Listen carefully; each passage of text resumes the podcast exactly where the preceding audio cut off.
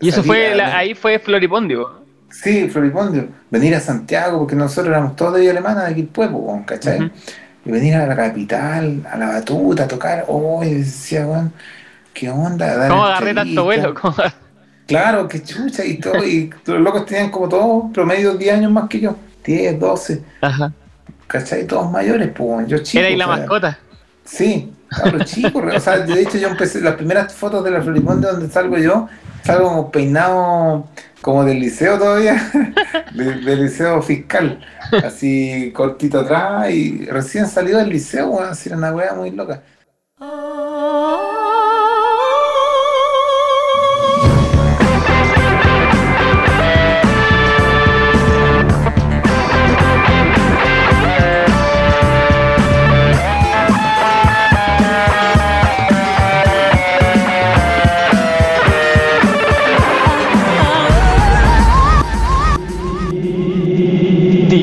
Dimensión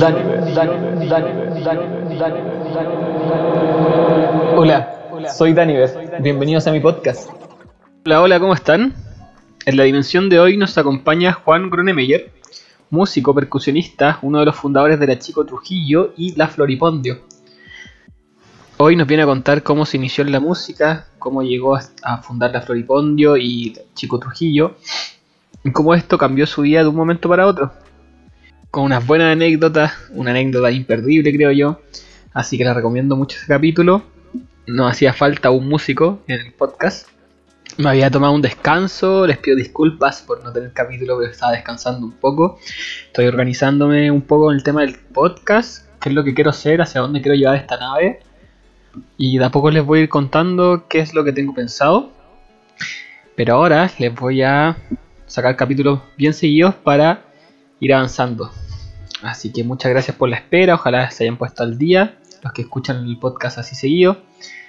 Gracias por la espera, no los molesto más, vamos con el capítulo.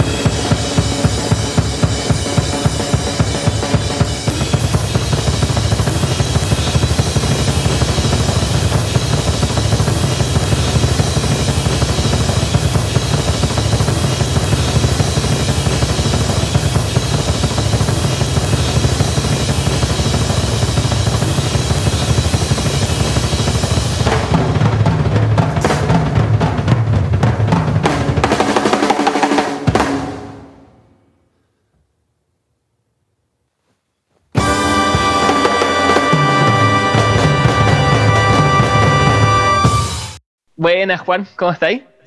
Bien, bien, bien. Acá estamos, de vuelta en casa. Bacán.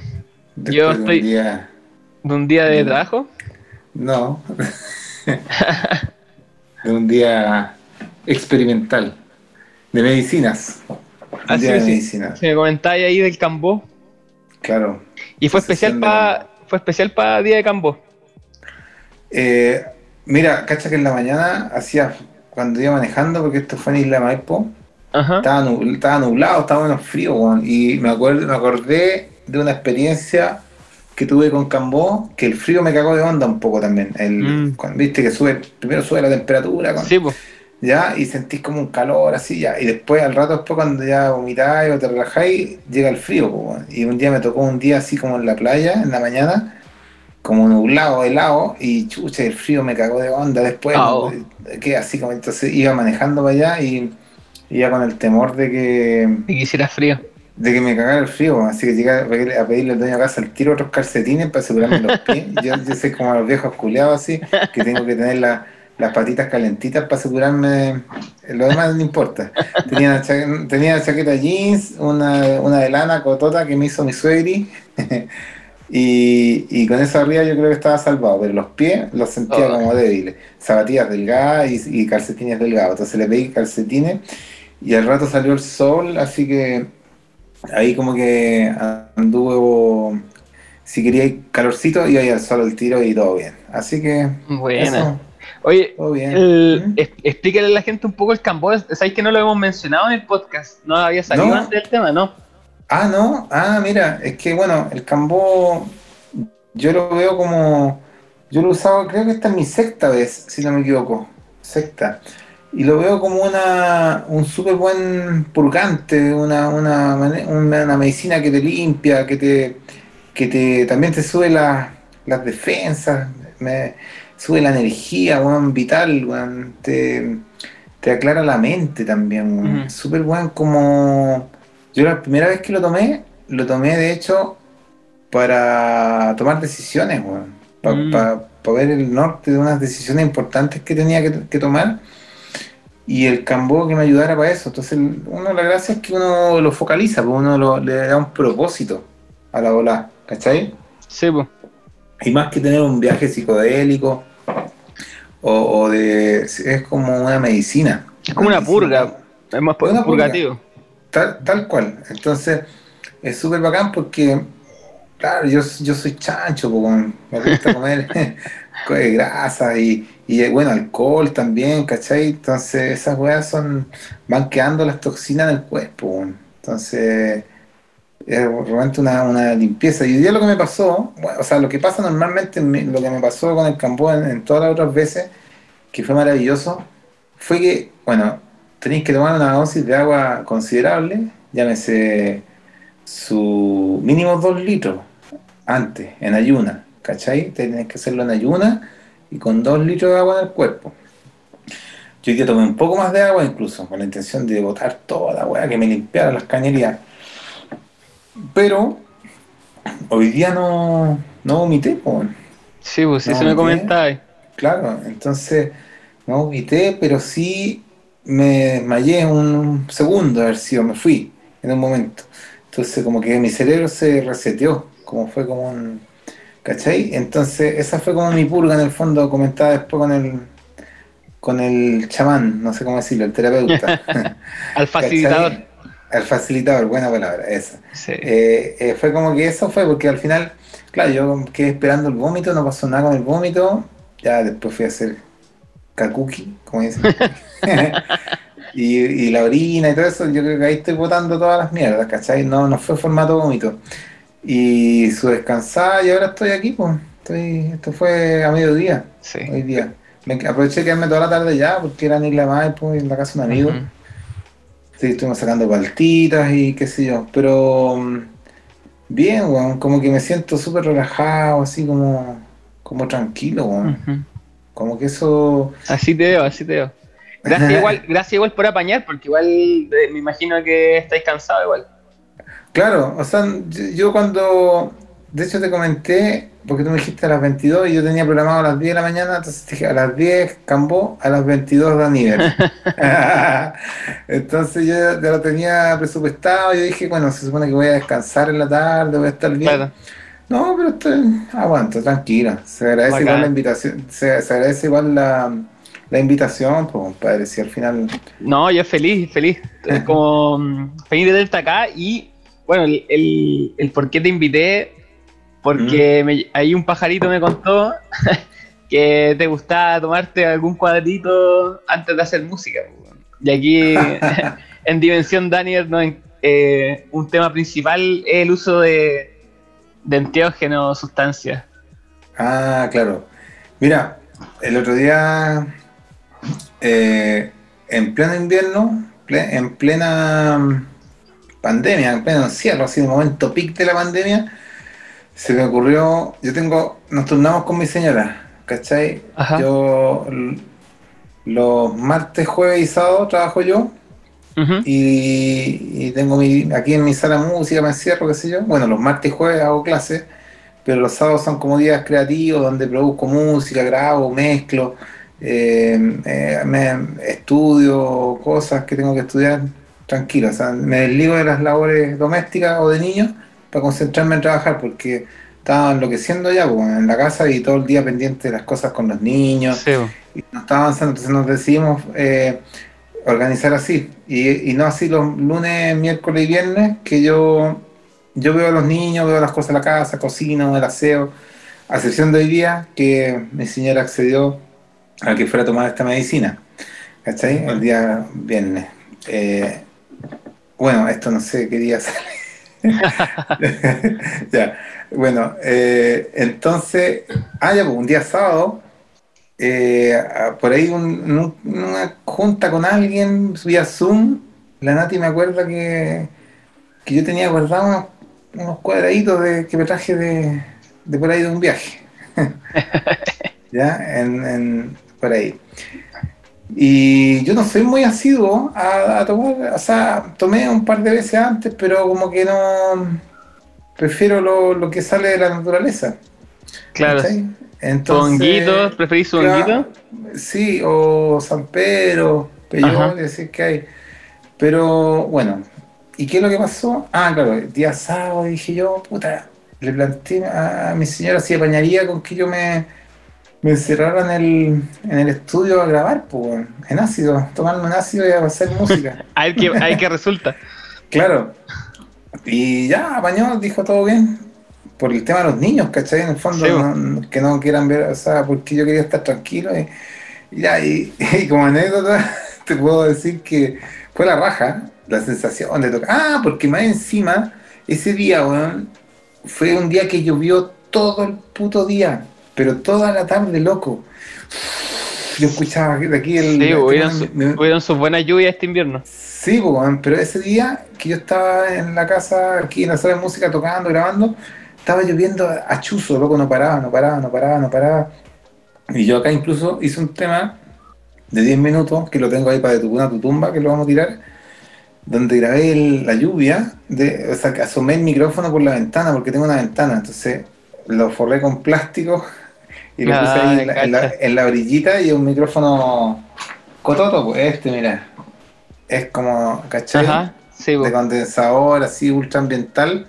Entonces lo asomé por la ventanita para que no se mojara con un plástico y grabé en tiempo real los 10 minutos del tema con la lluvia y lo que sonara. Incluso pasaba a veces un auto, era un perro, qué sé yo. Como el sonido ambiente lo que estaba pasando en ese momento. Para mí era, puta, alucinante la weá, ¿cachai? Está ahí la máxima en la máxima y grabé un tema, así un bolón de percusión, unas bases, se las pasé a mi amigo, mi amigo le va a grabar a mi socio Chino Aros, le va a grabar una flauta y qué sé yo. Y, ah, y, lo, y lo, fue todo bien, todo bien, todo me gustó mucho.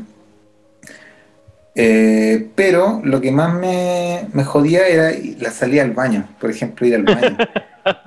¿Por qué? Porque no quería encontrarme con los niños, porque yo estaba en estado así. Entonces, yo sé, cuando veo a los niños, los niños van y claro, buena onda, puro amor, me abrazan y todo, pero también quieren entrar acá y yo, y yo no quería perder la volada de, que, estaba, en el viaje musical que estaba, ¿cachai? Quería dejarlo reservado para eso. Entonces me aguantaba el baño, weón, y estaba a punto de. Decía, digo, ¿por qué no traje un bidón, una wea así, donde, poder echar la mea así, tipo, como lo he hecho por ahí veces en Camarín de Chico Trujillo, cuando no hay baño o hay que pasar por entre medio del público antes de tocar, y asquerosamente uno me da dentro una botella, hoy la wea asquerosa que está. los, secretos, los secretos de, Chico Trujillo. desclasificando. Eh, eh, bueno, y decía yo, para la próxima voy a invertir en un baño químico para la sala de música. un baño privado ahí. Claro, oye, y ¿sabes que me la arreglaba? Cuando escuchaba que estaban calladitos, que no sé, que estaban por allá, qué sé yo, abría la puerta, despacito, hay que levantarla encima porque suena. Y uno la levanta con fuerza, abría la puerta, y me metía al baño, echaba la mea y chum, me metía para adentro. ya, ahí que ya estaba en mi territorio. Pero lo que más me cagó de onda, heavy y mala onda, es que definitivamente desarrollé un TOC o un trauma o no sé qué va con los cables, weón. Cada vez que tenía que, por ejemplo, desenredar esta weá, ¿cachai? Para sacar un micrófono y ah, en otro lado, qué sé yo, y el cable, oh, la weá, el cable culeado, como que añoraba tener todo inalámbrico, como que quisiera Mm. que los cables no existieran. Pero Odié, odié los cables.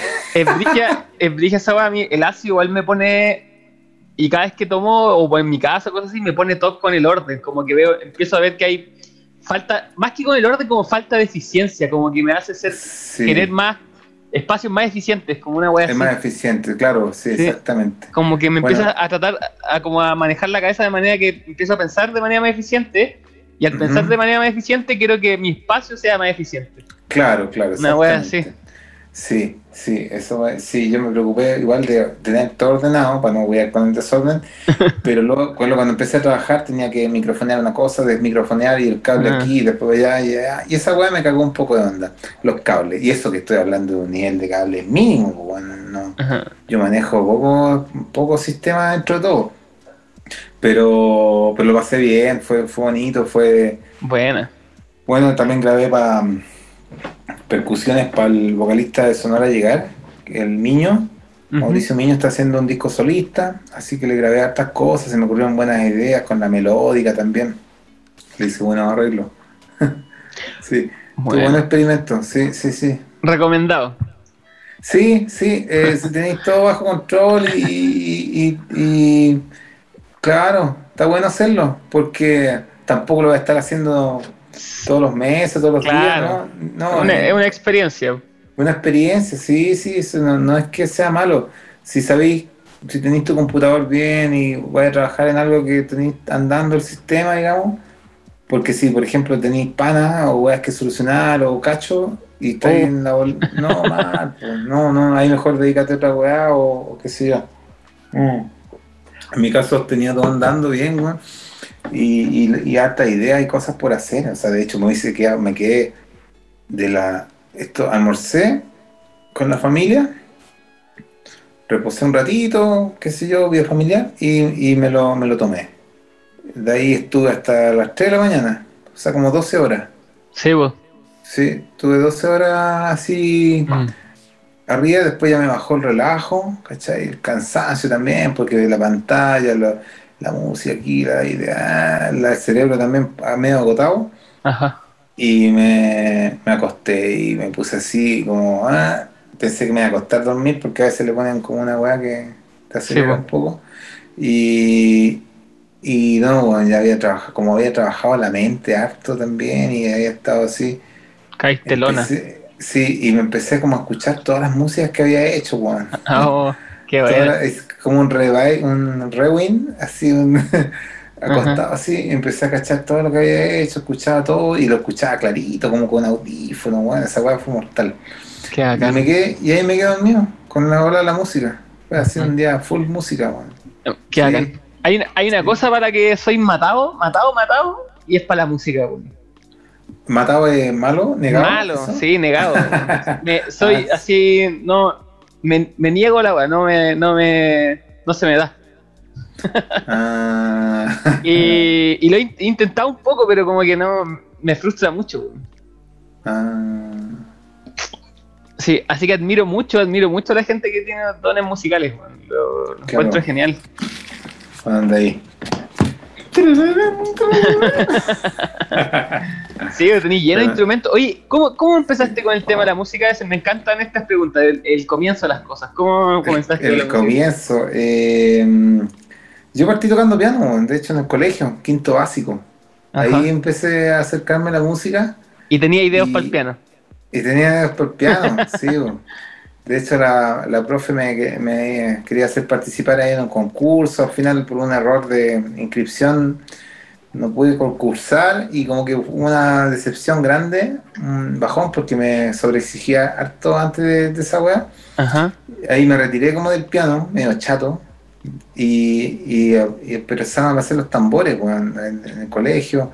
Después, como en, en octavo, armé un grupo eh, de música latinoamericana, se llama Camanchaca, Cache. con Franco Palma, Alfredo Mella, qué sé yo, y ahí tocábamos, yo tocaba algún bolegüero, otras percusiones, hacíamos temas la- latinoamericanos, instrumentales. Ese fue mi primer grupo.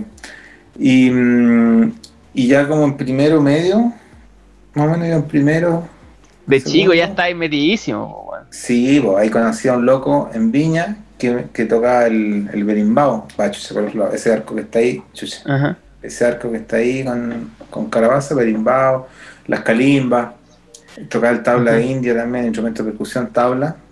O sea, Y creo, quiero agregar para, para la gente que, como el podcast es puro audio, atrás del Juan está lleno de instrumentos, pero lleno. sí, bueno, instrumentos que ni, ni siquiera sé qué son. Ni siquiera sé. Sí, hay muchas weas. Y la allá, al lado allá también, los que no Sí. sé. Oye, eh, y bueno, y este loco, eh, el Jaimoto, tenía este instrumento, el berimbau, la kalimba y la india, que fueron. Brasil, eh, África, India. Eh, en ese tiempo, yo estoy hablando, era mi- 1992. ¿Qué año naciste tú? ¿El 92? Mira, bueno. tú, tú estabas naciendo y yo empecé a cachar estos sonidos del mundo, weón. Cuando no había ni internet ni una weá, era Claro. una mutante, weón. Quedaste Entonces, loco. Qué loco, weón. Fue como un portal así, se abrió gigante de posibilidades sonoras, weón. Increíble, weón. Y ahí nos, me conseguía cassettes para aprender, para tener alguna posibilidad de escuchar algún intérprete de las weas o una fotocopia de un libro, o, o un VHS, ya era la cagó material culeado bueno, si tengo un VHS, eh, ¿sabes lo que es un VHS? Sí, bueno. También sé lo que es un disquete. ah, bu- buenísimo. Oye, y, y- y ahí eh, eh, empecé a...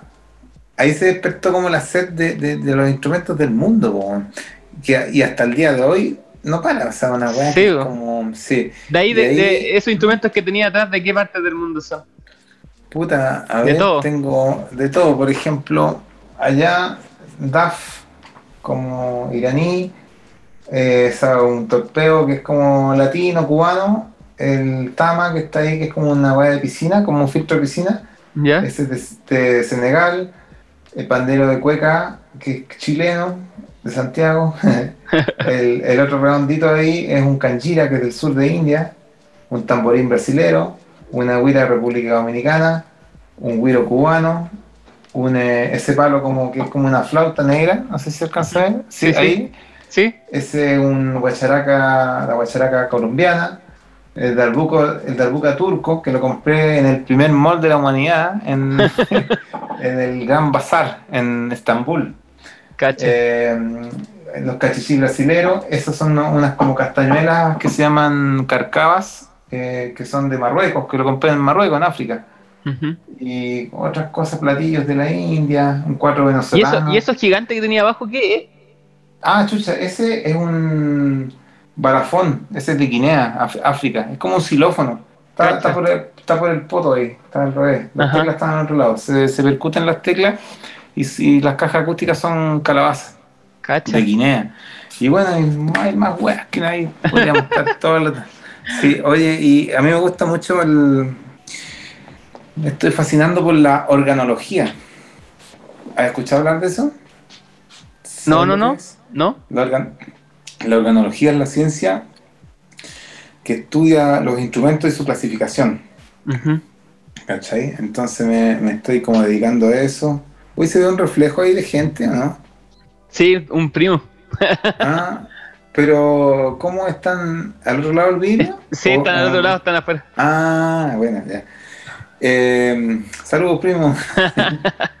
la organología es la ciencia que estudia la, la clasificación, ¿cachai? Entonces parte con cinco grupos y ahí empiezan a subdividirse según la forma en que se toca, según, ¿cachai? Ujú. Entonces, como me gusta coleccionar instrumentos, eh, empezar a cachar el, el, el, el- por qué suenan y cómo se clasifican, pues, ¿cachai? Entretenida la weá. Ujú. Eh, Se torna como una obsesión. Una vez me. En Alemania iba. Porque me imagino que hay como una evolución de los instrumentos, ¿no? Como que se van influyendo. eh, ¿Influyendo? Claro, como que, o sea, como que un al principio habían cierta cantidad de instrumentos después se iban inspirando en otros para ir creando de- otros, ¿no? Ah, claro, sí, po, sí, po. Todo parte como de una matriz, de, un- de una base, y de ahí empiezan como, según la cultura, según el tiempo geográfico y qué sé yo, los materiales, a crearse nuevos instrumentos. Y así empieza la, la evolución y a crearse subdivisiones. Luego. Entonces, por ejemplo, la organología moderna eh, divide en cinco grupos básicos. Los, los aerófonos, que son los de aire, los de viento, los cordófonos, que son los de cuerda, eh, los membranófonos, que son todos los que tienen parche, todos los tambores, como ese de arbuca, los bongos, que sea. Los idiófonos, que son los que suenan por sí mismos, o sea, las maracas, los triángulos, los claves, ese xilófono, las calimbas, todos los que suenan por el roce de su material o el choque o qué sé yo, por su materia misma la que está sonando. Y los electrófonos, que son los que suenan por electricidad, porque tienen eh, transistores Claro. y, se, y se enchufan a, a la, a la Los red instrumentos modernos. Claro, y se habla ahora de un sexto grupo que son los cotidianófonos, que serían como todos los, los instrumentos que no son creados como instrumentos musicales, ¿cachai? Ajá. Por ejemplo, el balón de gas de la floripondia, Claro. ¿cachai? Ajá. Eh, o una- una- un tarrito de con, con legumbres que tú le metas ahí adentro, Sí, ¿cachai? Tu tarro leche mío. Claro, eso los podéis percutir, los podéis tocar con algo adentro, pero no fueron creados para hacer música, ¿cachai? Claro. Entonces ahí viene de que es co- de algo de objeto cotidiano, cotidianófono. Veía un loco, ahí- veía un video de un loco que le pegaba con una chala a un tubo PVC. Claro, por ejemplo, el PVC fue creado para una cañería, Sí, ¿cachai? Para, para transmitir agua o electricidad, no sé qué mierda sea, pero bueno. Pero, pero a un loco se le ocurrió cortarlo, pum, pum, lo afinó y con una chala, el, el sandialófono, le- por ahí le dicen, sandialófono. Lo afináis, ¿cachai? Y te hacís tus notas y estás tocando música con un instrumento que, que no fue creado para, para ser un instrumento. Entonces, Sí.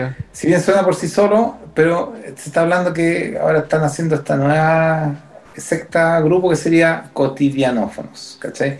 Bueno, y toda esta, esta weá, cuando se inventó esta división que te estoy diciendo ahora, fue en 1914 y no, no, no existían los electrófonos todavía, eran Sí, cuatro, ¿no? Membranófonos, aerófonos, cordófonos e idiófonos, ¿cachai? Y ahí se agregó el electrófono. Entonces es bacán entender cómo se clasifican y de Sí, una serie, una serie de subdivisiones según la forma del Ajá. tambor, o si es de cuerda, si de cuerda frotada, si es de cuerda pulsada, si así, ¿cachai? Y Claro. ahí, etcétera. Hay más instrumentos que la cresta, porque yo, yo en verdad, si antes pensaba en instru- instrumentos, pensaba, no sé, piano, guitarra, flauta, tambor, en batería. No, pues hay Pero un universo. hay un universo puta, gigante. Sí, pues yo, yo por lo menos hace años que ya llevo escuchando músicas del mundo, no todavía no me termino de sorprender, pues. Y, si bien que conozco hartos hartos sonidos, tú me pones música a cualquier lado, yo te puedo decir esto es de tal lado, por lo menos acercarme a la zona geográfica ¿Cachai? según lo que suena y, y a veces cacho los, los nombres los instrumentos y todo, pero a veces que olvido, porque no, es, demasiado, o sea, hay músicas que están ahí, la cagó, o sea, hay muchas sorpresas todavía, mucho por aprender, bueno, eso Sí, es súper bonito. la, Hay también la, hay la mucho más- Hay mucho más de lo que suena en la radio. Ah, claro. El, el otro que me gusta, que la etnomusicología, eso, eso me hubiese gustado estudiar a mí también. De hecho, me considero un poco eh, eh, como autodidacta, etnomusicólogo, autodidacta y organólogo. Que, Sí, weón. Es Sí, bacán, me encanta el podcast porque siempre aprendo cosas nuevas. Cada invitado aprendo. ah, buena, buena. Sí, oye, a todo, a todo esto to- eh, estoy muy emocionado porque es mi primer podcast. Me ¿Tu cuesta primer hasta decirlo. Sí, me cuesta hasta decirlo. Sí, yo, yo hice unos live en Instagram. Sí, sí, estuve viendo los live. estaba- Ah, buenísimo. Ahí invité a, bueno, a Leo Caprile, a, a un a un doctor allá, Aníbal Vigaceta, epidemiólogo, distinto. Que mi idea fueron cuatro, entonces quise invitar eh, que no fueran músicos, pues no quería hablar de música con colegas, Mm. no, qué paja, no, quiero hablar de cosas distintas. Entonces invité a un, a un clown argentino, a, ¿cachai? A Leo Caprile, y, y, y fue una buena experiencia, bueno, me gustó la weá. Me gustó porque sí, bueno, me lo tomé como un desafío también para mi personalidad, para tener temas y. Pasar y algo. Sí, Bueno. además, en el encierro culeado, claro. o sea, y, lo, y lo otro es que, mm, que el primer podcast que, que me invitan, que participo, así que estoy muy nervioso. Oye, no, pero va bien, va bien. Está interesante. ah, mortal, excelente. Sí, no, bacán. La gente Ah. que escucha yo creo que va a estar eh, feliz con, con los temas que estamos hablando. Oye, ¿Y, y tenés una idea de cuánta gente te escucha más o menos? Eh, sí, pues sí, tengo, eh, tengo data, Spotify me da data, ¿Ya? y tengo como 700 oyentes como siguiendo el podcast, y va como una cascada. Cada vez va llegando más gente desde el primer capítulo hasta el último. Excelente. Pero tengo, por ejemplo, hay como 100 oyentes ya que son que están al día. O sea, que sale el podcast, un Ya. capítulo nuevo y lo escuchan. Súper, súper. Sí, sí. Excelente. Que esos son los que le- son los fans. Saludos para los fans, los quiero mucho. Saludos, los fans, buena, buena, Para que los grande que- fan. a los que le encanta el podcast por todo su apoyo. Oye, Excelente. Dime. eh, volviendo a, a la historia, vos estaba, quedé metido al primero medio, hiciste otra banda. ah, cuando sí, escuchaste estos instrumentos del mundo y también quiero agregar que bueno, Mm. primero medio está ahí re- metidísimo en la ola, yo primero medio no sabía nada, no sabía qué hacer.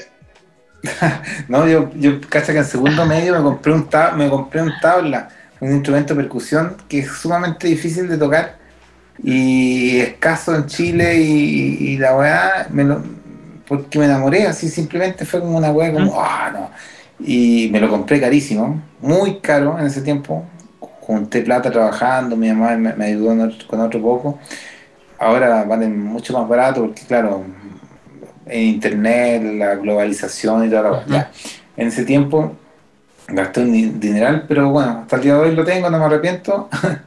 y, y claro, yo tenía unos, eh, ya en tercero medio, estaba grabando ahí, con, armando unos proyectos experimentales, weón, weón, re loca. Tocaba en cuarto medio, estaba, empecé a tocar con amigos de 10 años mayor que yo, 10 o 15 años. Sí, pues está ahí remetido. weón. Tenía un trío, San Bento se llamaba. Y con ese trío tocando fue que el macha me, me escuchó, con cacho de mi ¿Quién, existencia, quién- digamos. disculpa mi ignorancia, ¿quién es el macho? Sí, el macha es el vocalista de La Floripondio y Ya. Chico Trujillo, Perfecto, que es perfecto. como el, el líder de las dos bandas Ajá. y bueno, del bloque depresivo también. Eh, fue que el macha me escuchó cuando, tocando con San Bento y alucinó con la weá y me invitó a tocar a un bar que él tenía en Vía. Alemana. Entonces, tocando en ese bar, eh, quedó, quedó rayando la baba y quiso hacer otra fecha donde iba a invitar al Tuto, que es el bajista de la Flori, Ajá. y, y él iba a invitar también al Gorilón en la guitarra y él iba a cantar. Entonces ahí hicimos un jam sesión, bueno, y estuvo mortal así. Lo- San Bento con el. Se enamoraron. Claro, ya, eh, eh, de ahí me invitó a tocar con, con él y el año 95, ahí fue como que yo diría que partió mi carrera como profesional. Ajá. Porque ahí, ahí me invitaron a grabar con la Flori, por, pues ya por un sello y en, y en un disco así a nivel profesional, digamos. Eh, ¿Y qué onda, qué, qué onda ese momento? Así como. ¿Lo veíais venir o qué onda así? mira, fue re loco porque yo era mi primer año sabático, yo salí en 94 del liceo, Ajá. ¿ya? Entonces ya en 95 estaba en la, en la desdicha que hacer, creo que al principio fui de, de oyente a la Escuela de Música de la Católica de Valparaíso y a la Playa Ancha, yo soy de Quilpué originalmente, saludo a toda la gente que está escuchando Quilpué. Ya, y, y estaba, estaba eh, claro, caché que la educación musical era diametralmente opuesta a lo que yo quería hacer un poco. Yo quería, Ajá. a mí me interesaban más los sonidos del mundo y aquí toda la educación se basaba en lo que venía de Europa. ¿cachai? Era Mm. como, entonces, era europacentrista. ¿cachai? Y yo, al contrario, yo quedé chato con el piano, con las partituras cuando chico, no quería nada con Europa en la música, pues, por eso también empecé a vibrar tanto con Camanchaca, porque era Latinoamérica, era una wea visceral, y después aparecen estos instrumentos étnicos que, ¿cachai? Quería gozar la música. Sí, o sea, aunque quizás hubiese gozado la música europea, sí que me hubiese gustado, pero no, ya no Claro. me gustaba, no no me calentaba, ¿cachai? No, no- sabía que no, no era lo mío. Entonces mm, tuve la lucidez de, de darme cuenta de esa weá. Y, mm, ¿Y cómo se llama? Se me fue la idea. Se me fue.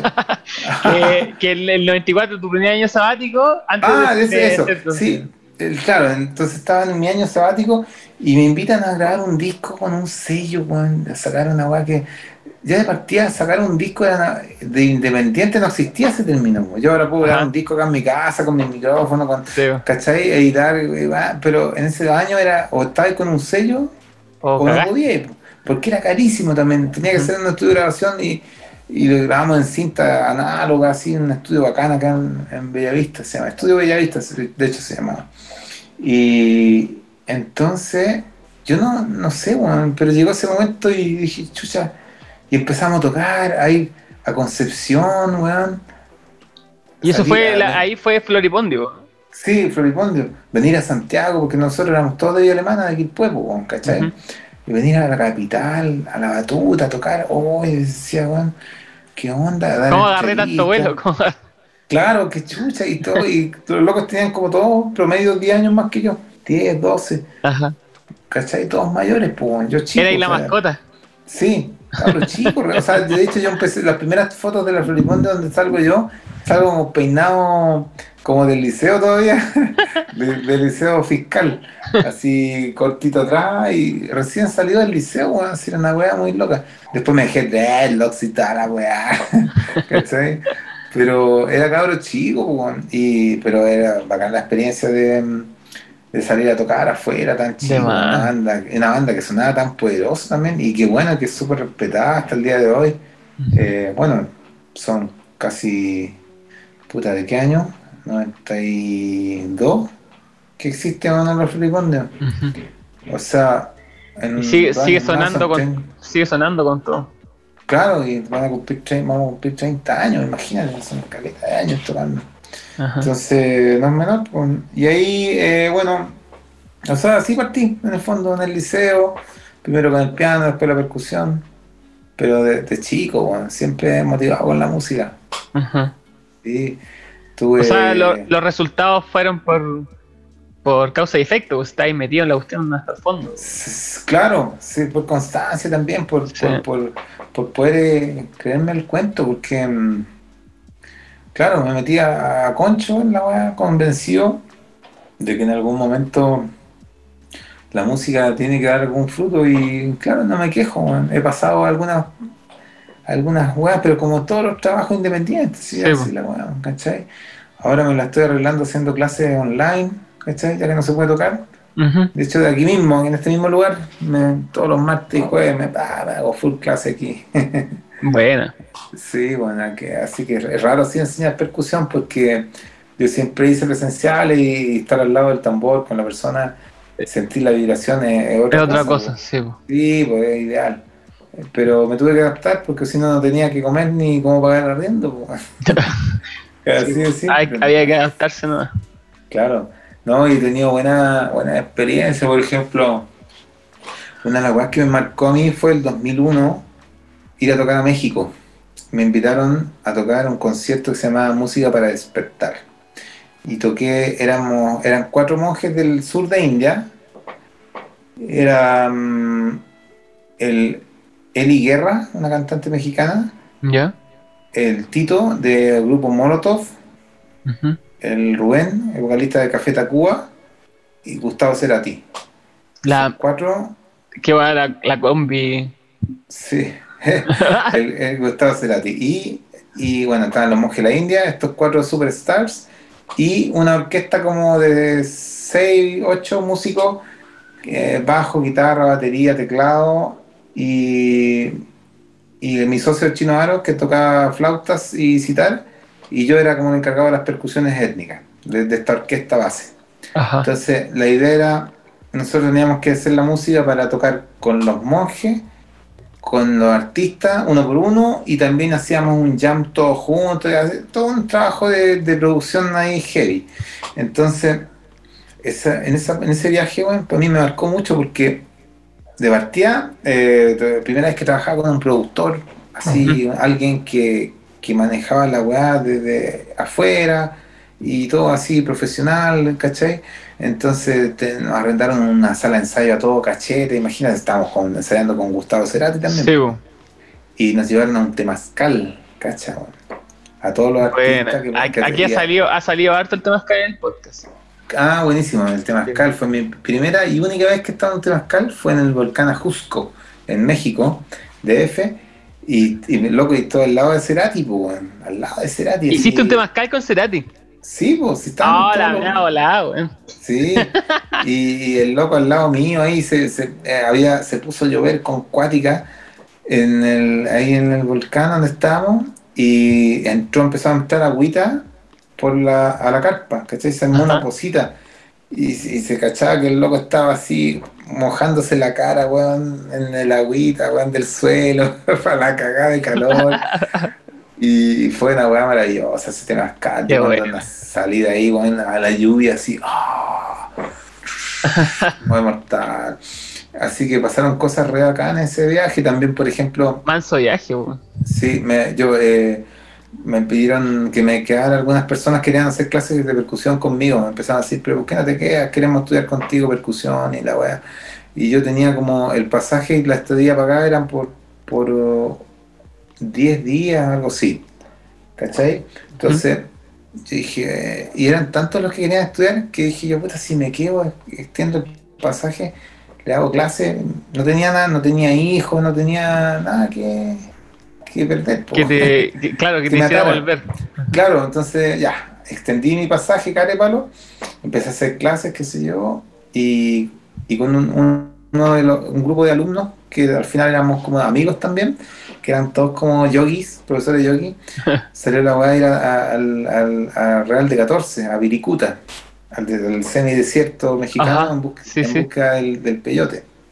Ah, oh. ¿Cachai? Entonces. Y ahí no había, nunca, no había tomado nada antes. Eh, había tomado San Pedro, muchas veces antes. Sí, eh, yo era San Pedrero. Ajá. Pero, ¿Con los de la Floripondio? No, con otro, solo con amigos de confianza, sí, otros amigos, pero con la. No. Y, y fuimos a, en búsqueda de este cactus maravilloso, pues, entonces fuimos en el auto del DF hasta San hasta San Pedro, hasta um, Viricuta que la tierra sagrada de los, de los huicholes, donde ellos van a peregrinan a buscar el, el, peyote. Llevamos carpa, qué sé yo, y acampamos como dos noches, dos o tres noches, no me acuerdo muy bien, se me, los, tiempos se me van un poco. Y, pero me acuerdo que comimos re poco, o sea, fue como un ayuno en general, pura frutita, agua y, y comer peyote. Así, crudo. Claro, se saca de la tierra. Sí uno se, se, se, saca así con un cuchillito y, y se, se, cortan como unos gajos, tal cual unos gajos. Entonces se le saca un poquito la, la piel y se come.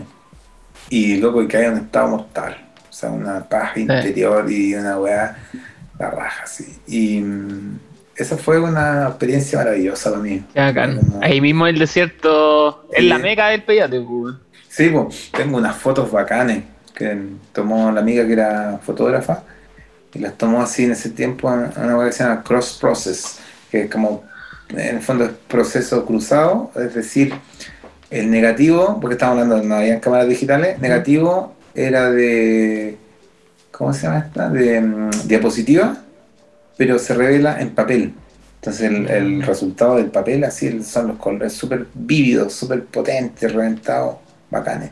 Qué bacán. Sí, tengo ese recuerdo. Me da experiencia, ah. O sea, un tema que con Cerati y después Peyote en el desierto.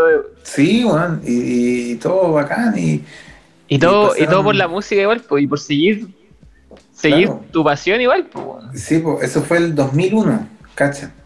2001, sí. Y, y así, pues, he tenido experiencias bacanas en la vida, así, en, en viaje. Eh, y después la con el chico Trujillo, ¿cuándo, mm, ¿cuándo surge el chico, Trujillo? Eh, nació el 99, oficialmente. Sí. El 99. Eso fue la vuelta de, una gira que hicimos con la Floripondio a Europa. La primera gira que yo fui a Floripondio fue en el 99. Tocamos en Holanda, en Austria y en Alemania. Claro, y a la vuelta esa bueno, dieron ganas de hacer algo más latino, algo que nos identificara más, como más pachanguero, qué sé yo. Y así, así nace Chico Trujillo. Pero claro, seguramente en ese tiempo eh, no se tocaba tanto, tanto tampoco, ¿cachai?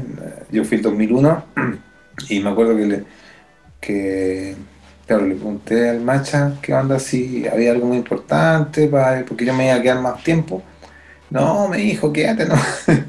¿Cuándo volví? Tal fecha. Ah, ya. Y me acuerdo que hasta pasé mi cumpleaños ya, me celebraron. Me acuerdo de la señora que yo le compraba los, las tortas de jamón y los desayunos, los, los- los licuados, era como un kiosco en la calle. Le, le conté que estaba de cumpleaños, me dijo, ¿a poco? ¿A poco? Y yo, ¿qué chucha, qué a poco?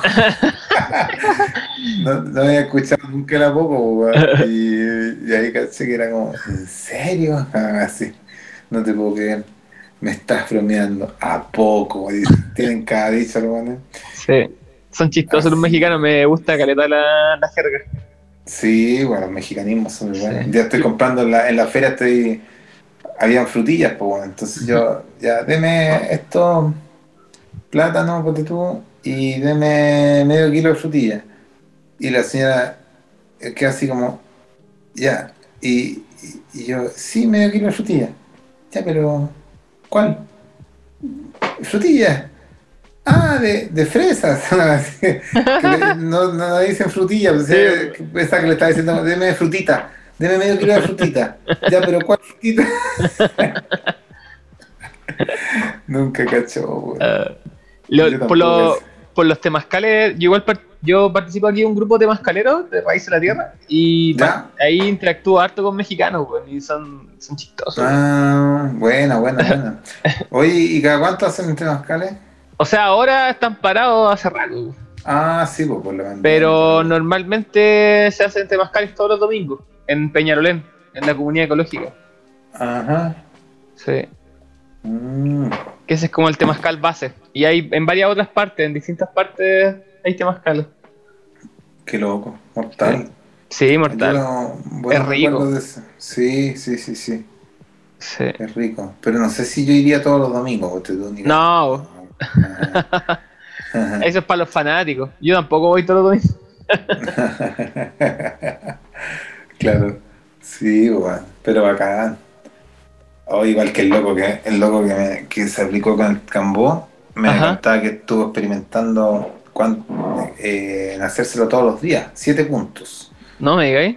Siete puntos, y duró un mes y medio. Todos los días. Oye, pero después de un rato ya no reaccionaba tanto o qué onda? Mm, No sé, pero ca- cachó que un día tenía que al otro día, o sea, porque tenía durante ese medio no tuvo que hacer no- nada muy muy importante el otro día, que sí, pero un día tenía que hacer algo que cachó que, que ya era el momento de parar, porque tenía que hacer algo y claro, igual hay una demanda de energía, o sea, Sí, necesitas recuperarte, pues. Y aquí le- sin tregua un mes y medio, weón. siete Ah, puntos. Juan Brigio. Brigio, weón. Sí. Y, y también habló de una vez que se puso 50. 50 puntos. Sí, No. claro. Pero es que no bueno, el, entendí- el loco está dedicado a la, a la- a la medicina del campo. Sí, pues sí, pues el mismo. Yo no entendía cómo, porque pensé que de a uno no. No, se hace primero los 50, se las- se Claro, lo- y pesca, pesca caleta Ah, y se la tira toda. eh, la paleta entera empieza como así, ahí es la weá. Sí, ¿cachai? Porque uno por uno no alcanzaría a llegar al, ni al 20 Sí, y ya está ahí en otra, pues, Está frito. Sí, así que la voladita. Sí, Ajá. sí, bueno. Oye, ¿Mm? quería preguntar la- el, que Chico Trujillo cuando surge igual toma como una visión más política, po, ¿no? Como que Chico Trujillo igual tiene como una en las canciones, las letras como más visión política.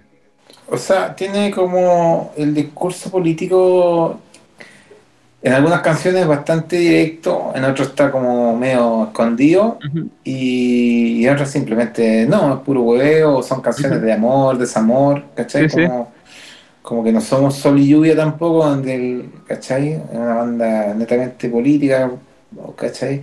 Pero sí en los en los en los conciertos en vivo, ahí siempre Ajá. hay un speech, algún momento que se dice algo candente o, o- o solidarizando con alguna causa o, o apañando, ¿cachai? Eh, más que en las canciones, están en algún, en algún speech, por ejemplo, en el eléctrico, que es un tema que tiene eh, unos solitos de batería que hago yo, y entre medio me pego como una, una, una habladita. Siempre ahí estoy o saludando a algo, a alguien, o algo así como contingente y, social, ¿cachai? siempre somos, no, no es que estemos ajenos de, la, de lo que está A pasando. lo que está pasando. No, no, no, al contrario. Venimos eh, hablando temas de, de demandas sociales, puta, mucho antes que el 18 de octubre, Sí, po. ¿cachai? Así que bacán. Sí. Bacán que haya pasado lo del 18 de octubre, el despertar, pero por un lado, penca que nos pasó que estábamos en plena gira, weón. Que fue una manera Mm. bastante, bastante loca. ¿A dónde, weón. a dónde andaban? Estábamos en Alemania. En Alemania, sí, en Alemania. Yo me acuerdo perfectamente haber escrito un comunicado de prensa, o sea, un comunicado de parte de todo Chico Trujillo, como contando un poco la sensación, lo que uno vivía allá. Grabé un video también, lo subí a mi, a mi Instagram con, con la cara así de, de, de llanto, weón, como que lloré un rato, estaba súper desconsolado. Sí, Eh, porque también eh, tenía la familia acá, weón, y, y- y era raro estar allá, weón. Sí, pues me, me imagino veía ahí los videos de todo lo que estaba pasando. Claro. Que hay loco. por un lado también nos sentí, yo me sentí bastante ajeno un poco, porque está, Ajá. está ahí tan lejos que no tenéis ni pito que tocar, ni, ni, ni weá. Y de hecho nos costó, y yo llegué acá y costó enchufarse con la onda porque veníamos en otra, pues, pero al final decidí no estresarme, no forzar ni una situación, sino que sea lo que sea nomás, porque no podéis forzar tanto tampoco. Pero sí eh, costó como enganchar con la... Oye, y los alemanes vacilan, chico Trujillo, ¿no? Sí, pues, sí, todo el rato. Todo el rato. O la- hay más caleta. Y hay, o hay comunidad latina igual. Eh, o sea, los latinos llegan siempre y chilenos también, pero pero nosotros nos, nos- nos gusta más cuando no hay ni un chileno, ojalá, ahí son, ahí son eh, conceptos eh, exitosos. Ahí ganamos los porotos y hacemos bailar a, a los extranjeros. Ya ha pasado, por ejemplo, en- hemos tocado en, no sé, en Letonia, en Ucrania, en unos países culiados más raros que la chucha. Puras cabezas rubias, weón. Nada de. Nada de latino, weón. Y es maravilloso porque todos vacilando, ni ni entienden ni, ni español, ni la letra, ni han escuchado ni una cumbia en su vida. Pero se le mueven los pies solos. Todo lo weón. Entonces ahí significa que la música funciona, que no tiene idioma, que no tiene. mm, Ajá. ¿Cachai? Eh, Es universal. Y eh, también hemos tocado, bueno, en, Grecia, en, en Turquía, Marruecos. Qué Nueva genial, weón. Qué genial. Tocado- en los cinco continentes hemos tocado. Y ahí por ahí andáis buscando instrumentos, ¿no? Sí, pues, ahí siempre me trae con una chuchería. Por ejemplo, el Dalbuca, que chucha, el Dalbuca ese que te decía yo, ahí, ese que está ahí, que lo compré en el Gran Bazar, weón, mortal. Tengo el recuerdo de ese momento, muy bueno. Ahí voy trayendo cositas. Oye, me decía, ese fue el primer mall de la humanidad. ¿Cómo? Claro, el, el Gran Bazar es una weá antiquísima, grande, gigante, con millones de locales comerciales. weón. de ahí nace la idea como de un mall. ¿cachai? Y tiene por pasillo, el pasillo de los, de los pañuelos de seda. ¿Y dó- dónde está eso? En, en Marruecos, No, en ¿No? Estambul, Turquía. Estambul. Sí. Cacha. Viste que los turcos son. Sí, Los turcos, po. Sí, Sí, po. Bueno, bueno, de- bueno para vender. Bueno, Sí. Y el Gran Bazar es un patrimonio de la humanidad, una weá, con tiene unas callecitas interiores, un edificio cerrado y está como por zona, pañuelos, joyería, instrumentos musicales, em, eh, Ropa. ropa, alfombra, ta, ta, ta, así. Entonces tú vas y vas a la sección que necesitas algo y ahí te regodeáis y, mm, y ¿cómo se llama? Y es mortal la weá, mortal, alucinante. Qué genial. Sí. Qué genial poder tener la oportunidad de viajar también haciendo tu arte. weón. Lo encuentro una weá. Claro. La raja. Que una, una vez en Marruecos, estábamos tocando, tocamos en Marruecos, bueno, pasaron estas cosas locas en Marruecos, por ejemplo, estábamos tocando, weón, y en pleno vacilón empezó a saltar como un grupo de, de locos, así como, eh, eh, a saltar, ni siquiera era como un salto en redondo, estaban vacilando. Y, la- y nosotros vimos como la policía llegó a reprimirlos, a que no podían saltar. Y era un No, festival al aire, al aire libre, y bueno, o sea, era como que lo encontraron. No sé, no podían, no podían expresarse de esa manera. no, uh, Y, lo, y los hoteles pasados todo a cigarro, todo. Y esto fue hace 6 años, 8 años, no sé. Oh, O sea, todavía se fuman en todos lados. Bueno, acá hace poco nomás se fumaba en todos lados igual. Sí, pero igual, a ver, yo creo que. ¿Hace cuánto que se? Hace. Como el de 15 2006. años. Sí, ¿Sí? 2000 dom- sí, 2006, me acuerdo que todavía se fumaba como en los locales. Ah, ya. Ah, pero los locales. Claro. Sí, pues bueno, sí, bares, pues. ¿no? y después, an- antes, bueno, antes se fumaba en hospitales, en colegios, Sí, en pues, en en- todos lados, weón. Hasta en las micros, en los aviones. Sí, pues, ¿no? weón. Sí. Oye, y, y, un, y, y un día yo estaba en el hotel weón, y me dio la volada, no aguanté más dije, no, yo tengo, estoy acá en Marruecos, la tierra del hash, tengo que conseguir, pues. Ah, Sí. uh, buena. Entonces fui solo, eh, fui tu, tu, tu, tu, tu, caminando por las calles y de repente empiezo a mirar a las caras a todos los hueones, a ver quién me encontraba con cara de que yo andaba buscando. y ahí hay una cruzada, me, me te miraba con un personaje y la- me acerqué así, sí, ¿ah? Chocolate. sí, sí, ya, ok, acompáñame, ¿cuánto quieres? Tanto, tanto. Ya, ven un poquito acá. Me fui a un lugar y sacó una weá, no me acuerdo cómo fue la tranza, pero me pasa una, un, un cubito de chocolate, pues. Ajá. Y yo le pago la plata, ya, ok, mortal.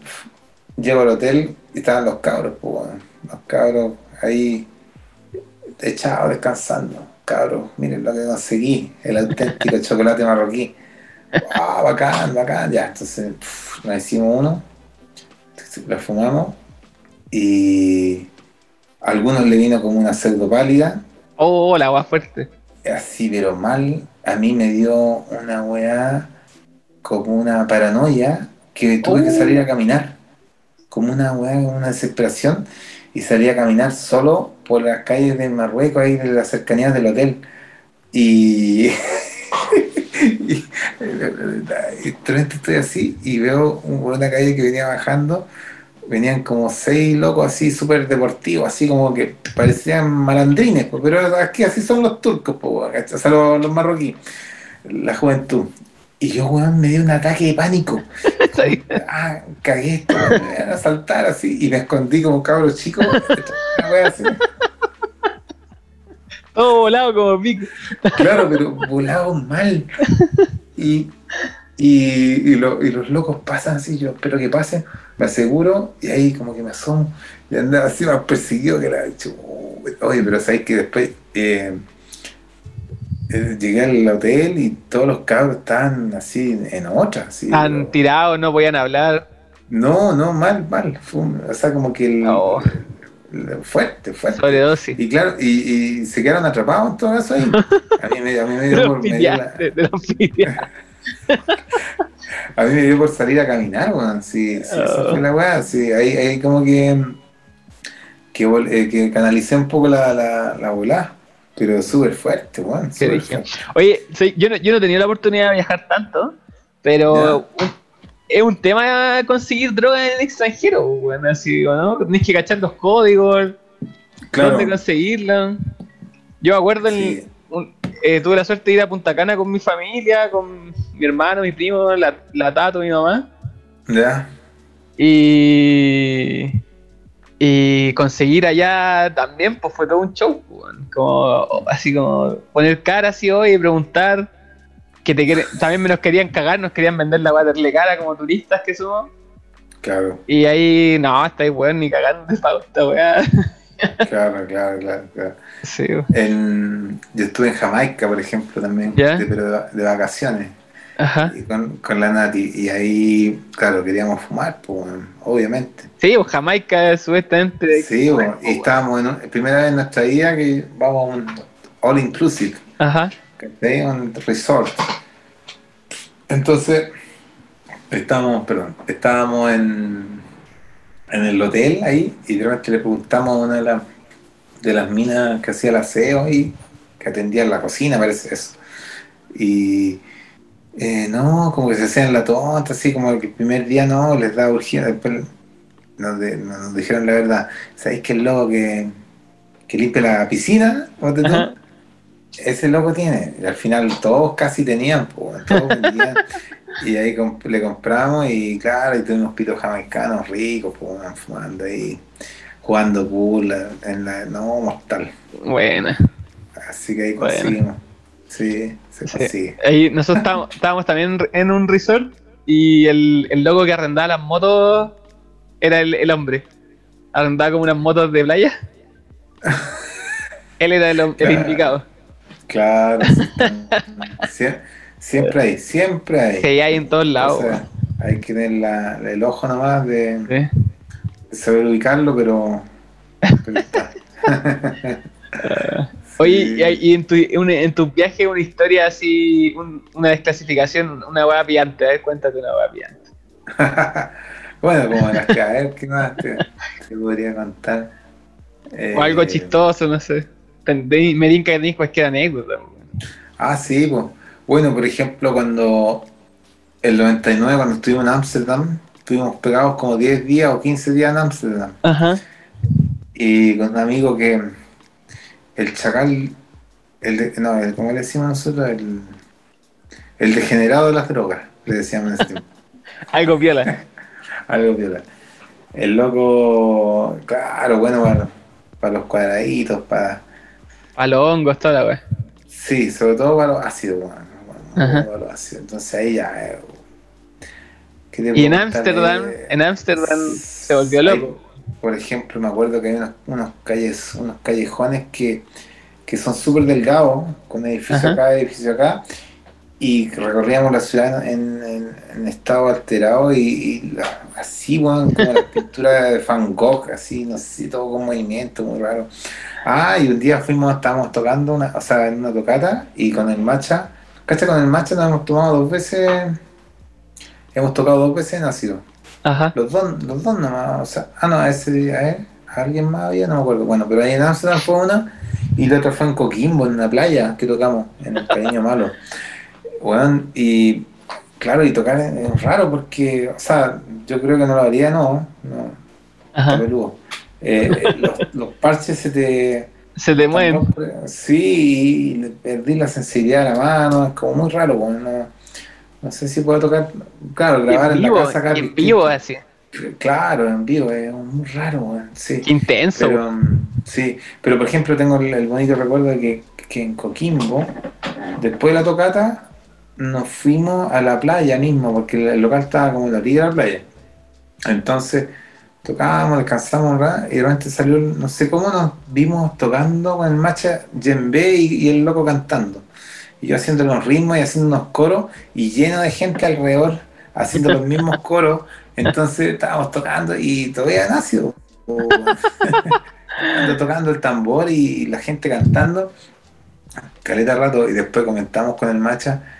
eh, Oye, bueno, ayer, yo le digo, eh, yo me sentía que estaba en África en un momento. Eh, está en el medio ritual. En una tribu, en un- y el güey me dice, no, güey, Juanito, está en la misma, me dice.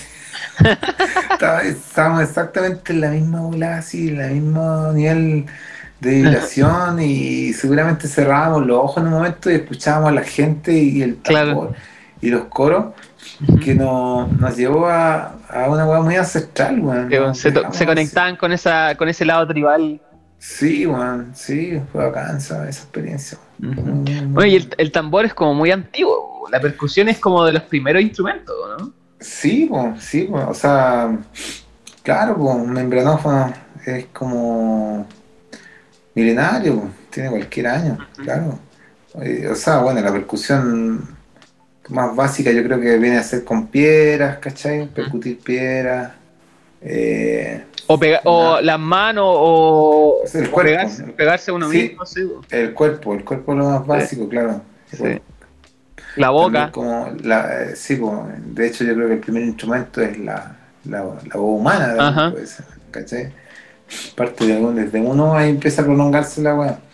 Y no sé, o pegarle un arco también, un mismo arco con que se casaba, ¿cachai? Percutirlo después, y así sucesivamente. Oye, y el, Pero, ¿Mm? y el impulso de la música, ¿tú cómo lo consideras? Así como este impulso a tocar las cosas. ¿Cuál es, cuál Eh, es tu, tu cosmovisión de la música?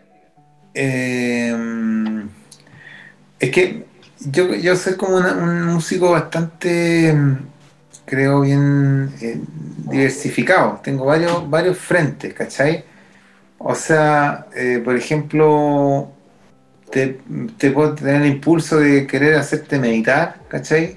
De lograr con mi música un relajo y que te quedes dormido. Tengo instrumentos para tocar que son muy casi New Age, por decirte, pero instrumentos acústicos donde eh, son de relajación, para meditar, para hacer yoga, ¿cachai?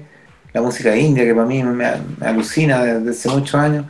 Tengo también el impulso de, de hacerte bailar, ¿cachai? De tocarte una, una cumbia, una, una música latina para bailar, como lo que sería Chico Trujillo, ¿cachai? Música pensada en la fiesta, pensada como en el carrete en que se pongan un momento de juerga, de baile, de alegría, de tomarse unos tragos, ¿cachai? Ajá.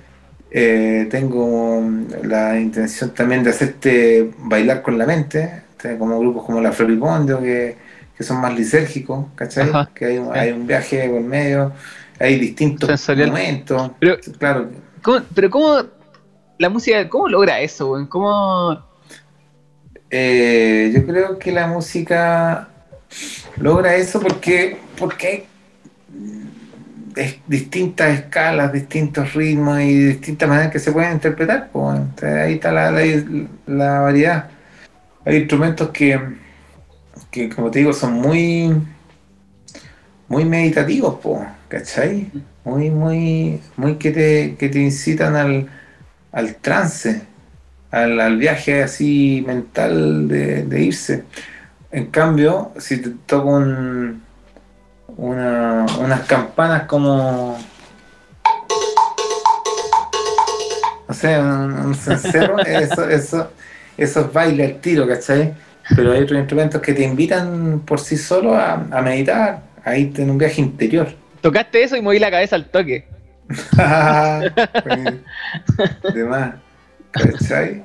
Entonces, por ahí va la cosa. Igual como la bola hippie como que mm, asocian ciertos instrumentos como a, los chakras o ciertos aspectos energéticos del ser humano. Mm. Como que conectan ah. con distintos aspectos cada sonido o instrumento.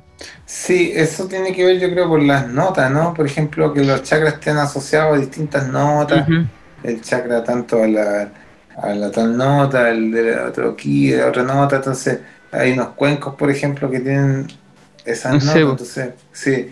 Yo no, la verdad es que nunca he trabajado ese aspecto tan holístico, místico, mágico, medicinal. ya lo mío más, más musical netamente, ¿cachai? Ajá. Pero, pero yo creo que inconscientemente está ahí eso y, y sirve y se aplica igual, ¿cachai? Pues la música es la música, sí. Pero que yo lo haga así como por de a propósito, de adrede, trabajando en ese propósito, no, no nunca lo he hecho. no, sí. Pero debe existir eh, profesionales que lo hacen y debe ser válido igual. Claro. Y hay toda una vibración diferente, una y como tú decías, una intención también pues, en, cada, música. Exactamente, sí, sí. Cada exactamente, sí. Una intención, claro el, un propósito, ¿no? ¿Qué menos que queréis lograr? Si que quería entretener, si que... Yo estuve haciendo unos ciclos ahí de mm, unos live al principio de la pandemia, donde le ponía una temática al, live. Entonces, música para, para hacer el aseo, ¿cachai? Entonces, ¿qué hacía ahí? Hacía música motivante, embalada, energética. Ya, la idea, o sea, era como simbólico, no necesariamente tenía que hacer la pero era como música para, para amamantar, como dice una vez, para acurrucar al bebé y amamantar. Entonces música tranquilita, con instrumentos bien suavecitos, melódicos, para si tenías tu agüita para que lo escucharas con, con tu bebé. Música para. ¿Qué más hice? Ni me acuerdo. Música para. Yo hice como cuatro. Ah, música de sobremesa hice una vez. Entonces puse puro instrumento de una mesa, o sea, no era un instrumento, era una de la mesa, plato, eh, bols, distintas situaciones y hice música con todo eso. Música para cocinar. Claro, por ejemplo, ¿cachai? Y así, música para dormir bien, también hice una. ¿cachai? Y así fui dándole un propósito. es, interesante eso. Hay, hay listas de Spotify con ese tipo de intenciones. Pues como, ah, mira.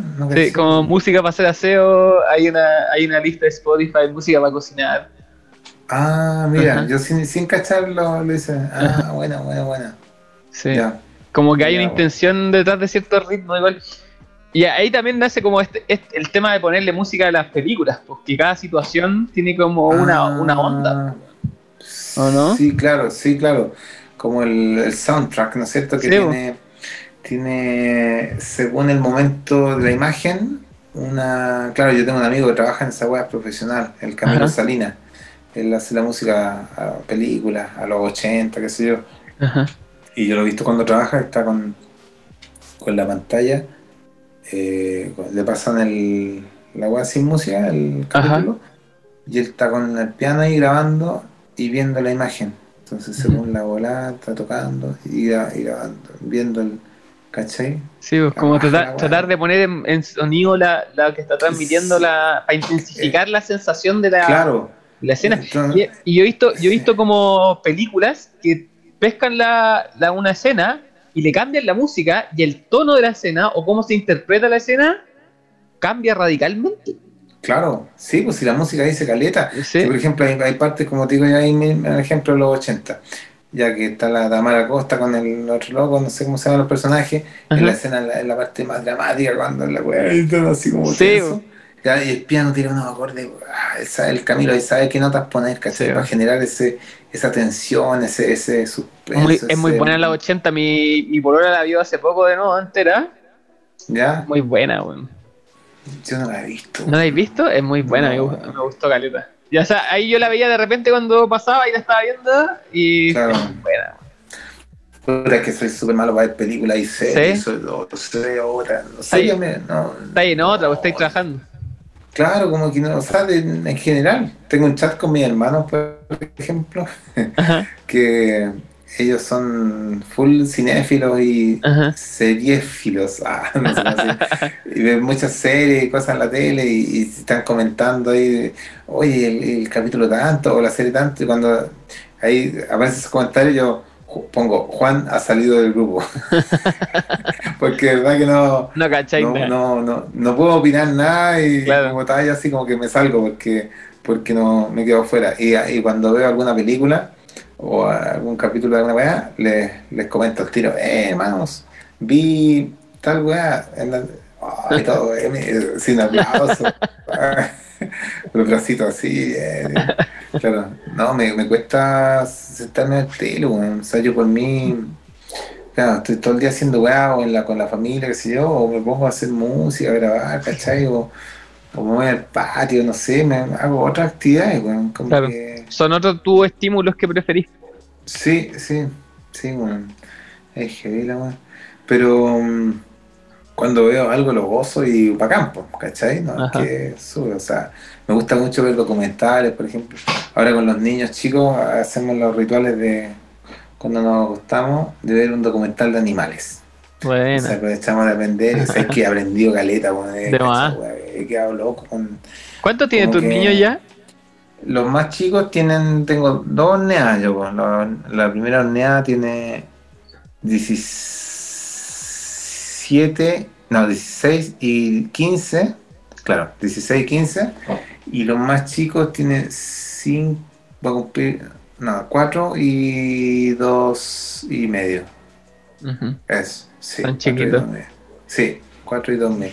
Y el último, el 2 y medio, salió bien bien percusionista, ¿qué querés que te diga? Buena. El baqueta chico le dicen ahí en internet, tiene, sus fans incluso. Claudura cacha. Sí, es que yo le subo unos videos a veces, los comparto en la red, en Instagram, y le pongo ahí baqueta chico. Entonces la gente lo aplaude, me encanta el baqueta chico. De hecho, el otro día un amigo me regaló un tambor, para el baqueta chico, y puta, el baqueta chico. No, feliz con su tambor, weón. No podía creer. Un tamborcito, un yembe. Chiquitito a su, tamaño, así. Haga. Oye, ¿y cómo, cómo, cómo hay. Mm, bueno, yo también tengo mis dos niños, o sea, mi niña y mi niño. Buena. Y. Mm, ¿Qué el, el Noah va a cumplir 3 ahora en, en enero, que ya no queda nada en verdad, pasa tan rápido. Y la, Sí. y la Maya va a cumplir 1 ahora en noviembre. Ah, Sí, está recién. sí, po.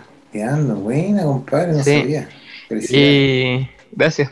Y. mm, Y te iba a preguntar, porque bueno, yo también vivo de mi arte, bueno, ahora estoy haciendo el podcast, pero vivo de mi arte de los mandalas.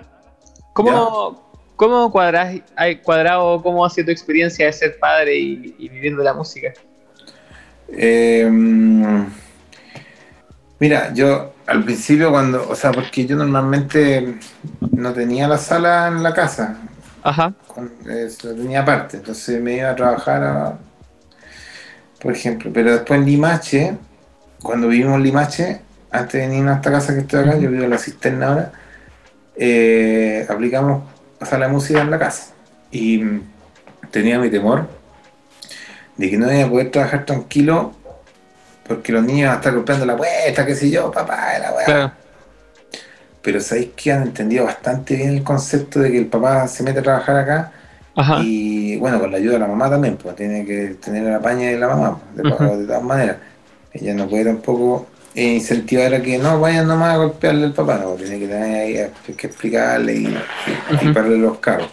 Y se que han dado súper bien. O sea, igual yo escucho uy a veces, me molesta un poco a veces cuando grabo, porque escucho los gritos, las niñas acá, no tengo sellado acústicamente, tengo, ¿cachai? La puerta es simple, esa puerta Claro. que está ahí.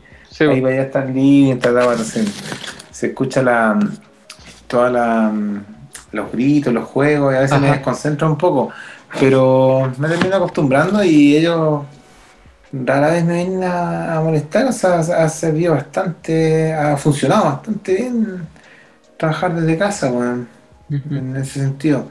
Ahora, si estuviera, claro, a veces me dan ganas de poner un colchón ahí y sellar ese...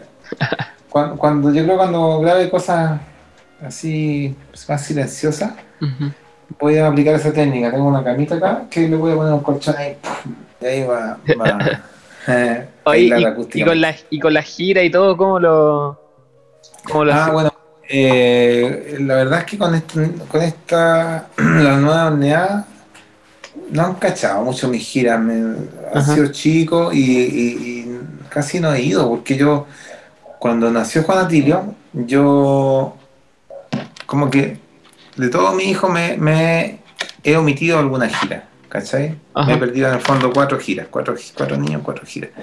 Cuando nació la Kirvani, cuando nació el Juan Atilio y de cuando nacieron los niños grandes también. ¿Sí? Entonces, el Juan Atilio nació, después el otro año justo no hubo gira, una cosa así, después fui a una que fue cuando fue el estallido social, recién, que fue de dos meses. Y se la llevó súper bien, no hubo ni un rollo, todo perfecto. Y, eh, y ahora en marzo tenía una de como que, que estábamos urgidos con mi señora, de que, oh, el Juan Atilio, weón", porque me iba como 20 días a México.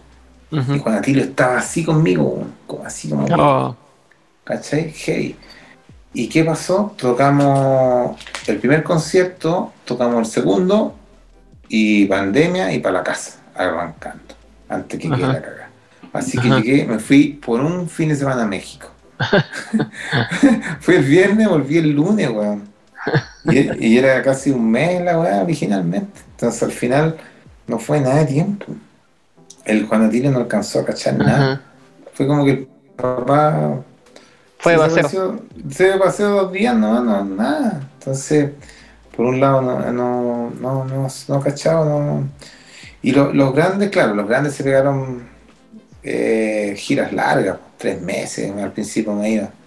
Tres meses era fuerte, weón, volver a la casa y, Sí, y no estaban los videos llamados tan expeditos, no Mm. costaba más comunicarse, entonces era, era heavy. Sí, eh, ahora como que está todo más, más amigable en el sentido de las Claro. telecomunicaciones, ¿cachai? Sí, pues ahora con el celular llamáis todo el rato podéis estar Sí. comunicado.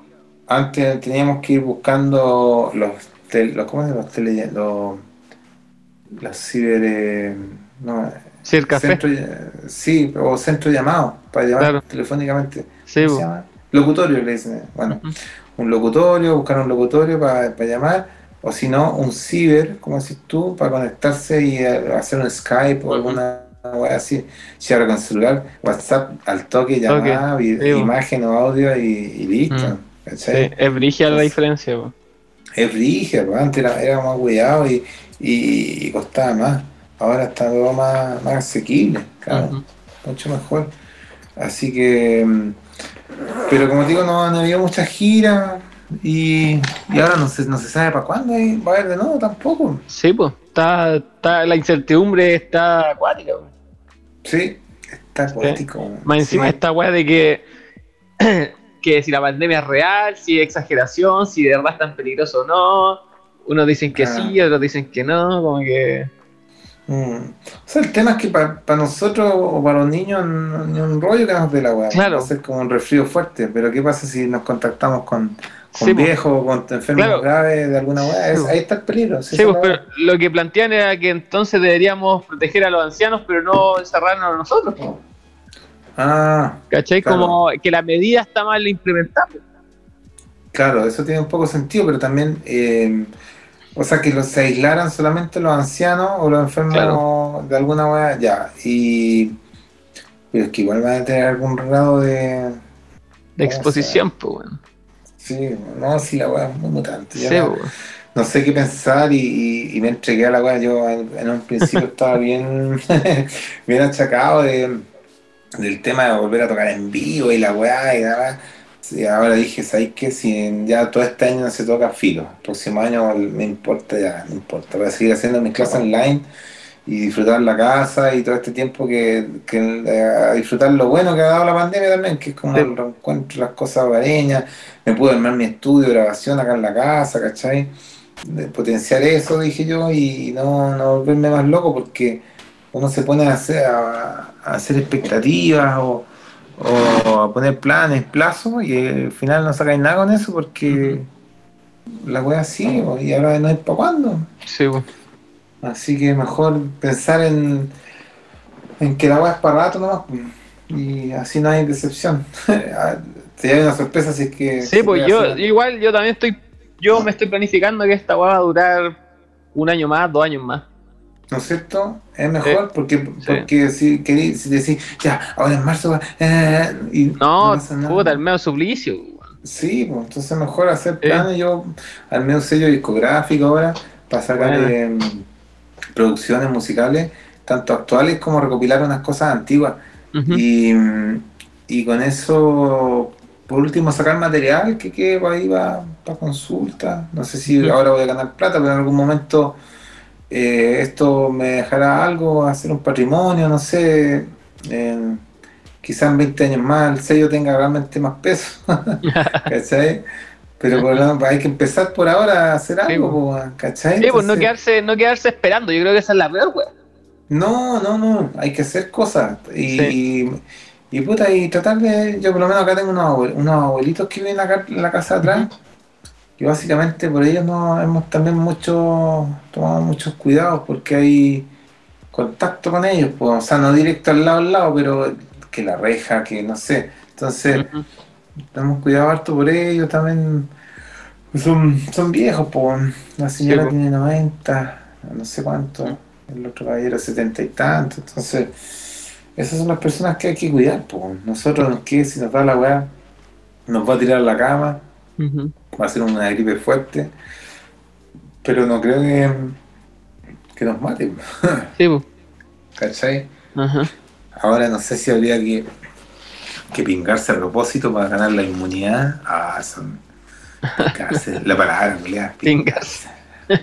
Nada que ver. Ah. Habría que infectarse, ¿cómo se dice? No, eh, Sí, infectarse, sí. Infectarse. Contagiarse.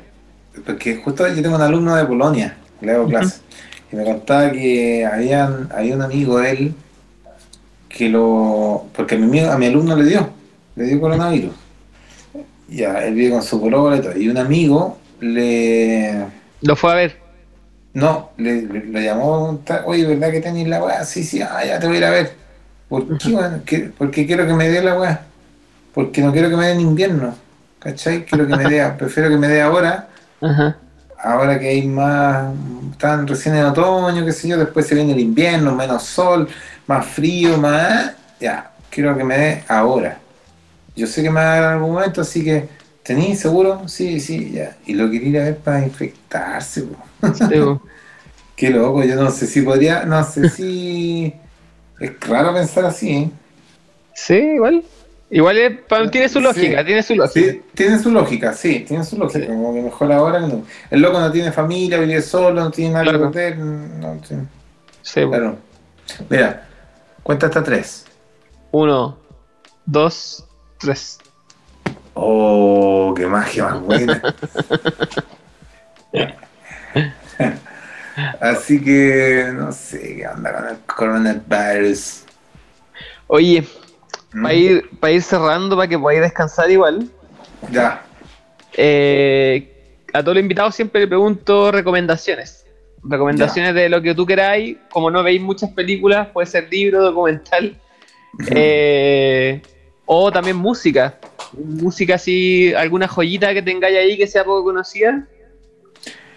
Eh, a ver, ¿qué puede ser? O sea, mira, un poco sugerir la música que, que yo he escuchado durante toda mi vida, que más me ha acompañado, que es la música de India, del norte de India, la música clásica de India. Me encuentro que una música maravillosa, hay caleta de instrumentos además, de cuerda, de viento. Es súper... eh, a mí me encanta la música de India, weón. Ujú. Definitivamente no sé por qué tanto, pero tengo caleta de instrumentos y me gusta investigar, escuchar, alucino. ¿Qué más? Eh, música. Escuchar a Fela Kuti también. Siempre es bueno. De Nigeria, el inventor del Afrobeat. Ujú. Eh, Aniculapo Fela Kuti. Es un grande ese la cagó. ¿Qué más? Eh, ah, que sigan la- las plataformas de Oír Records. el no, el no. Claro, que viene a ser como la Oficina Internacional del Ritmo, OIR, Oficina Internacional del Ritmo. Buena. Ahí está. Y, Va con todo, va con todo. Sí, por ahora no, todavía no, no hacemos ni un lanzamiento musical, pero ya pronto se viene, así que hay que estar atentos. Y, Buena. Sí. ¿Qué más? Que se hagan cambó con los que puedan, vale la pena. Mm. Voy a entrevistar a Eh, algún, a algún maestro de Cambo. Ah, que se dedique a Cambo. sí. Está claro. bueno eso. Sí. Sí, interesante, weón, vale la pena. weón. Yo Sí. creo que son medicinas centrales que, mm, que tienen su qué, tienen su power. weón. Los indios saben mucho, saben mucho. Sí. Sí, Sí, han sobrevivido en las suyas cualquier año. no- sí, claro, exactamente. algo tienen que saber. Algo tienen que saber estos coches de madre. sí, pues, sí, sí, sí. No, son maestros, po, bacán. Sí. Sí. Así nomás, pues. Y eso, po. quiero agradecerte de nuevo por, por aceptar la invitación. Ha sido un gusto. Y Qué agradecer bien. a, todos los que hayan escuchado el podcast. El podcast. Eh, me pueden seguir en arroba dimensión.daniver y al Juan lo pueden seguir en... ¿Cuáles son tus redes sociales? Eh, Juan Gronemeyer en Instagram, hay un fanpage también, Juan Gronemeyer Repercusión. Y Oír Records. eh, Oír Records. oír- Oír.records en. Instagram y qué sé yo. Eso. Me despido. Ha sido todo por hoy. Chao a todos.